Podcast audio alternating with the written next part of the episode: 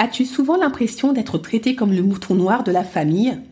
Es-tu toujours la personne de la famille à être tout le temps critiquée? Ressens-tu souvent ce sentiment d'injustice par rapport à la manière dont on te traite?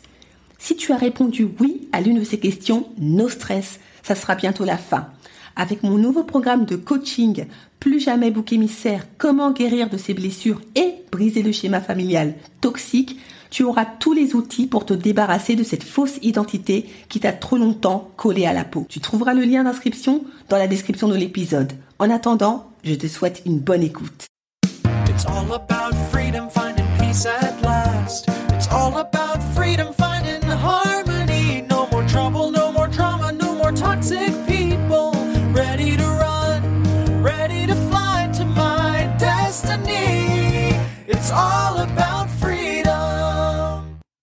Bonjour et bienvenue dans l'émission Détox Parent Toxique pour une liberté non négociable. Je suis votre hôte Nadia Chirel, coach de destinée, et je suis ravie de vous accueillir dans l'épisode numéro 2, Parent Toxique, sujet tabou. Face à votre père ou mère toxique, que ressentez-vous? Avez-vous cette sensation désagréable et même quelquefois ce sentiment de culpabilité de redevenir à leur contact cette petite fille peu sûre d'elle qui a toujours cette impression d'avoir commis une bêtise et qui se sent systématiquement obligée de se justifier pour tout et n'importe quoi Vous pensez intérieurement Ce n'est pas normal, je suis adulte et vaccinée. On aime bien cette expression. Je suis autonome, j'ai mon appartement, mon travail, j'ai même fondé ma famille, je n'ai pas à me sentir diminuée ni à me justifier, et surtout je ne suis plus une gamine. Vous avez raison. Vous avez raison de vous révolter et de vouloir revendiquer votre statut d'adulte. Il n'y a rien de plus naturel. Rien de plus normal. Vous retroussez donc vos manches, vous vous motivez et vous vous dites la prochaine fois ça ne va pas se passer comme ça. Je vais m'imposer. Après tout, je suis une adulte, tout comme eux. Il faut qu'ils arrêtent de m'infantiliser. J'ai grandi depuis. Le jour J arrive.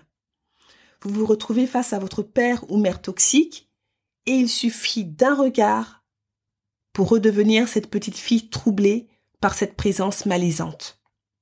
Pourtant, cette fois-ci, vous étiez plus motivé que jamais.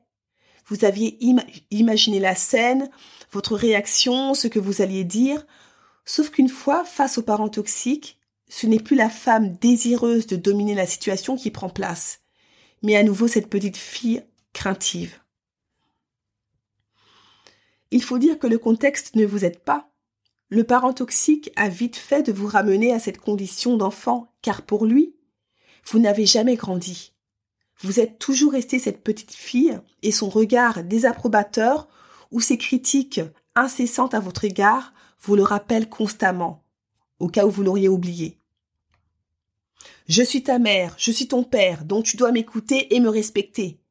Les parents ont toujours raison. Je t'ai porté neuf mois dans mon ventre. Je t'ai nourri, soigné, logé.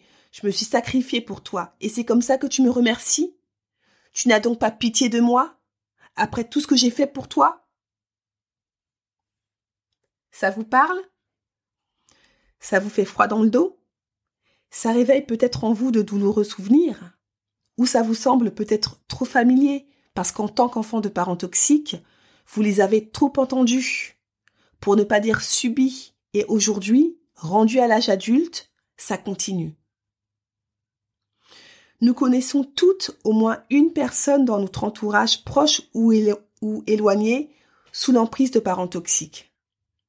Malgré le fait qu'on en croise tous les jours à travers nos relations, nos connaissances ou de façon anonyme, que ce soit au travail, dans les transports, dans la rue, dans les magasins, le sujet de parents toxiques reste encore tabou, souterrain.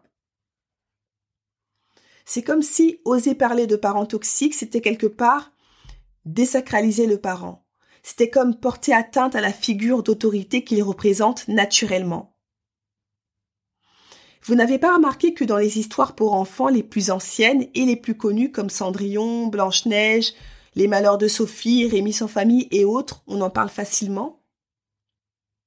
Les auteurs de ces, de ces histoires ont même tendance à décrire, et c'est ce qui est fascinant et troublant en même temps, avec une ultra précision, les agissements de ces parents toxiques et les condamne fermement, invitant même le lecteur, enfant et parents confondus, à prendre clairement et fermement position du côté de la victime, à savoir l'enfant. Mais bizarrement, de retour à la réalité, les choses s'inversent. Lorsqu'un parent commet de façon répétée des actes cruels et innommables envers son enfant, la société prend naturellement position pour l'enfant, encore heureux, et se révolte contre les horreurs subies par l'enfant. Elle va même n'avoir aucune difficulté à qualifier ces actes d'atroces, de barbares ou d'ignobles. On va aussi parler d'enfants victimes, d'enfants abusés, violentés. Mais quand il s'agit de se tourner et de mettre le spotlight sur la mère ou le père toxique, on commence à entrer dans une sorte de déni et de non-dit. En fait, la société semble réticente à qualifier ouvertement la mère ou le père de cruel, de barbare, d'ignoble ou de toxique. La société sera beaucoup moins frontale et aura plus tendance à dire le père, auteur de l'acte barbare, la mère, auteur de l'acte cruel, ou le père de la victime, la mère de la petite India, sans jamais oser qualifier le parent de toxique. Ou bien, pour l'évoquer sans l'évoquer, la société va mettre en avant la maladie éventuelle du parent toxique pour expliquer ses actes. Rarement, voire jamais, vous lirez dans les journaux ou entendrez à la télévision le père barbare ou la mère toxique, auteur de l'acte XYZ. Non. Pour moi, ça reste une véritable problématique. Parce qu'au final, tous les paramètres ne sont pas pris en compte. On ne peut pas juger une affaire ni un fait de manière totalement éclairée si tous les paramètres, je le répète, ne sont pas pris en compte. Parce qu'il y aura forcément des zones d'ombre qui seront ignorées, alors que l'on sait très bien que sont ces mêmes zones d'ombre qui constituent le plus souvent l'élément clé du dossier et qui forment le nœud du problème.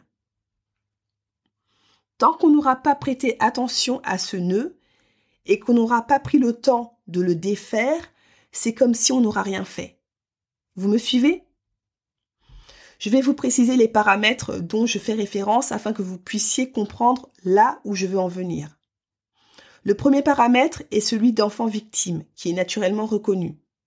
Le second paramètre, donc le paramètre acte de cruauté, est aussi facilement qualifié. Pas de problème. Mais concernant le troisième paramètre, c'est-à-dire le fait de qualifier la vraie nature du parent, il sera tronqué. Ça ne sera pas le paramètre parent toxique qui sera pris en compte, mais juste son statut de parent.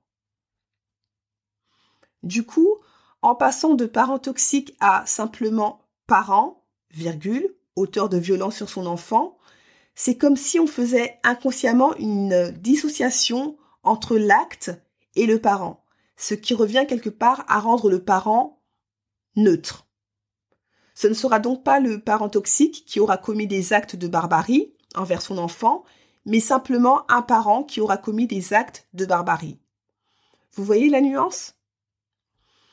Pour ma part, tronquer une partie de la vérité en n'osant pas qualifier le parent de toxique ou d'ignoble, mais seulement l'acte de toxique ou d'ignoble, c'est comme si on le déresponsabilisait.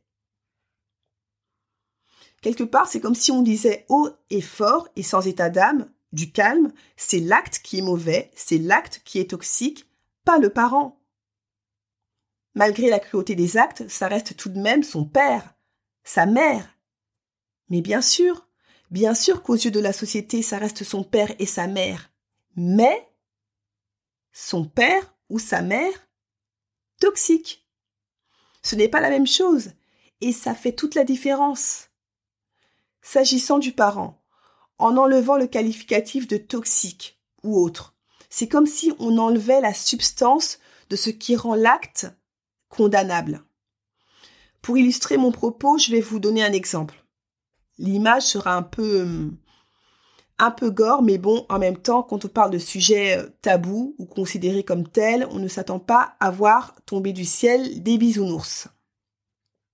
Donc, pour revenir à mon exemple, c'est comme si en jugeant une personne qui a commis un meurtre, le juge décidait de se focaliser non pas sur le meurtrier, l'auteur de l'acte, mais principalement sur l'instrument qui a servi de crime, à savoir le couteau. En raisonnant de cette manière, c'est comme si on accordait une responsabilité au couteau, un pouvoir et une pleine puissance qu'il n'a certainement pas, puisqu'à la base, le couteau est un objet inanimé. Vous n'êtes pas sans savoir que l'arme du crime n'a de pouvoir que ce que l'auteur de l'acte veut bien lui donner. Demain, un couteau ne va pas voler pour aller blesser quelqu'un. Pour qu'on puisse parler de victime, il faudrait qu'une personne prenne la décision de s'en saisir et de l'utiliser de manière mal intentionnée. Donc si je reviens aux parents toxiques, le fait de qualifier seulement l'acte de toxique et de ne pas oser qualifier de toxique, cruel, barbare ou autre le parent qui commet des actes de cruauté envers son enfant, ce n'est pas, ce n'est pas lui accorder toute la responsabilité qu'il est supposé porter, surtout en tant que parent. Et c'est même quelque part se rendre complice et le ramener à sa condition de parent lambda. Or, mes chères auditrices, vous ne le savez que trop bien qu'il y a une différence flagrante entre un parent lambda, donc neutre, et un parent toxique. Une autre façon de voir les choses. Vous n'êtes pas sans savoir qu'il y a une différence nette entre un serpent lambda, c'est-à-dire non venimeux, et un serpent venimeux. Même si vous craignez les serpents, si l'on vous dit que le serpent qui est juste devant vous est non venimeux, vous serez un peu plus rassuré que si l'on vous disait que vous aviez affaire à un serpent venimeux, sachant que les conséquences, s'il vous mord, peuvent être dramatiques. Rappelez-vous de la fameuse toxine qu'on a vue dans l'épisode 0, qui peut entraîner des dommages irréversibles, voire la mort. Vous voyez là où je veux en venir? En ne qualifiant pas le parent de ce qu'il est en réalité, 1. On minimise le drame. 2. On ne respecte pas l'enfant. 3. On lui fait prendre volontairement des risques qui peuvent être fatals. On a toutes entendu des histoires terribles d'enfants qui, qui se faisaient battre par leurs parents toxiques et qui ont été retirés temporairement de leur garde pour ensuite revenir plus tard est décédé, sous l'énième et fatal coup du parent toxique. En entendant ce genre d'histoire, on a la rage et on se dit que ce genre de drame aurait pu être facilement évité parce que c'était évident que le parent était toxique et qu'il allait recommencer. C'est évident pour vous, c'est évident pour moi, parce que par expérience et malgré nous, nous savons reconnaître à présent un père ou une mère toxique. Mais est-ce évident pour les personnes qui ont jugé l'affaire? Apparemment non. À votre avis, pourquoi? Parce que seul l'acte a été qualifié de toxique et de cruel, mais pas le parent. Le parent aurait été qualifié de toxique, le jugement vis-à-vis de l'enfant aurait été différent. Pourquoi aurait-il été différent? Parce que dans le cas où nous avons affaire à des violences envers un enfant, par définition, le parent toxique a pour principe de perpétuer ces violences de manière volontaire et sur la durée dans l'unique but de faire souffrir son enfant. Donc, en ayant en tête cette image du parent toxique qui ne peut s'empêcher de faire délibérément du mal à son enfant, on s'imagine facilement l'issue de l'histoire si l'enfant retourne chez ce parent. Par conséquent, comme on sait d'avance ce qui va se passer vu la nature toxique du parent, on prend des dispositions et on protège l'enfant en conséquence sans le renvoyer chez lui alors que rien n'a été fait et rien n'a été mis en place du côté du parent toxique comme un suivi médical poussé et approprié à sa pathologie pour garantir la sécurité de l'enfant. Si on ne considère pas le facteur important de parent toxique, on aura tendance à considérer les actes de violence comme des faits isolés, et que le temps faisant son œuvre, d'ici quelques mois, le parent retrouvera ses esprits et l'enfant pourra retourner chez lui. Or, on sait très bien qu'un parent toxique, à moins d'en avoir conscience et d'avoir la volonté d'entamer un travail auprès d'un professionnel, ne souhaite surtout pas changer, car pour lui, il agit dans son bon droit. En tant que parent, en tant que figure d'autorité. Si la société ou la justice ne lui fait pas prendre conscience de sa nature déviante en le qualifiant de toxique, comment voulez-vous qu'il y ait une prise de conscience du côté du parent? C'est comme si on disait l'acte est cruel, mais toi tu restes une bonne mère, toi tu restes un bon père. Je le, je le répète, je le répète, hein, pour que ça rentre bien, il y a clairement une différence entre une mère lambda et une mère toxique les intentions des deux mères et les conséquences de leurs actes envers leurs enfants sont clairement opposées. Donc appelons un chat un chat, confrontons la vérité pour faire avancer le débat et trouver les outils appropriés pour régler cette problématique de parents toxiques. Tant qu'on sera dans la superficialité, le problème sera logiquement traité de façon légère, voire pas du tout. Très peu de professionnels continueront à négliger la problématique du parent toxique, ce qui impliquera, comme c'est le cas actuellement, de prendre à la légère les traumatismes des enfants et ceux des enfants devenus adultes. Cela impliquera également de ne pas les considérer suffisamment ou de se sentir démunis face à eux, faute d'outils appropriés. Aussi, tant qu'on continuera à protéger le parent toxique, sous prétexte qu'il est parent, il continuera sans scrupule de faire inlassablement et volontairement du mal sur ses propres enfants, pensant qu'il a tous les droits. Il ne pourra pas non plus bénéficier d'une aide appropriée, celle qu'il aurait dû avoir durant son enfance, faute d'outils et de négligence de la société. Il y a aussi euh, de fortes chances que l'enfant, plus ou moins négligé sous couvert de protéger le parent toxique, une fois adulte, reproduisent inconsciemment les travers de ses propres parents toxiques sur ses propres enfants et qu'ils construisent, par voie de conséquence, sa vie sur des sables mouvants. Au final, la société continuera de partir à la dérive car le fondement de la société reste la famille. Pour ma part, on baigne clairement dans l'hypocrisie. Lorsqu'en dehors de la, sphère familiale, un homme commet un meurtre ou un viol sur des mineurs, la société et même la justice n'a pas de mal à qualifier le criminel d'ogre, de monstre et de tueur. Exemple. J'ai fait des recherches sur Internet concernant le meurtrier de la petite Estelle Mouzin le 9 janvier 2003 et sur la première page Google, je tombe sur différents articles qui le surnomment systématiquement d'ogre l'ogre des Ardennes.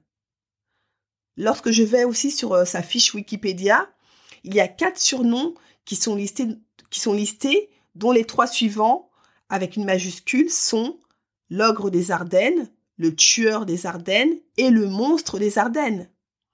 Et pourtant, ce meurtrier, même s'il a commis des crimes horribles en dehors de la sphère familiale, était tout de même un père de famille qui a commis l'innommable envers des enfants. Il aurait commis ces mêmes actes envers ses propres enfants, pas sûr qu'on lui aurait attribué, avec la complicité de la justice, tous ces surnoms.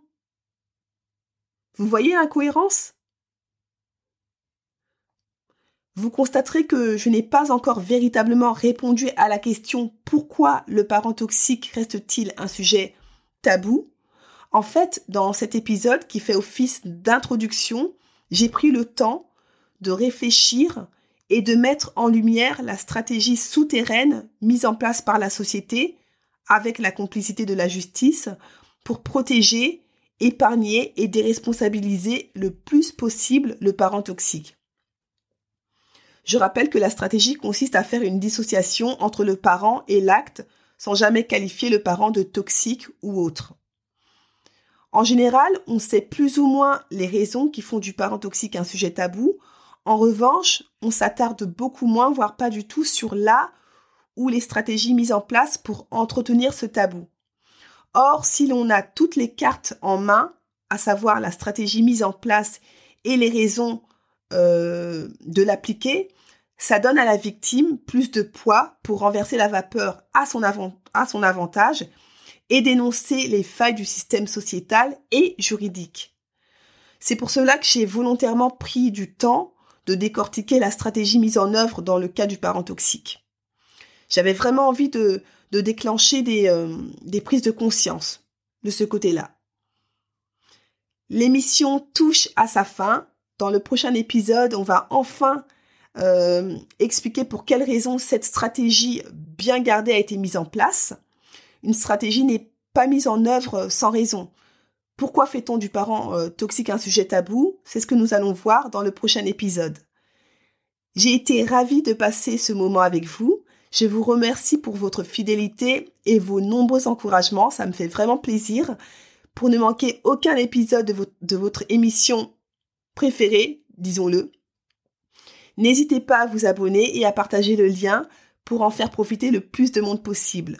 Plus on sera nombreuses à lever le tabou des parents toxiques, moins ils auront d'emprise. Je vous dis à mercredi prochain et vous souhaite une bonne cure de détox parents toxiques pour une liberté non négociable. Ciao.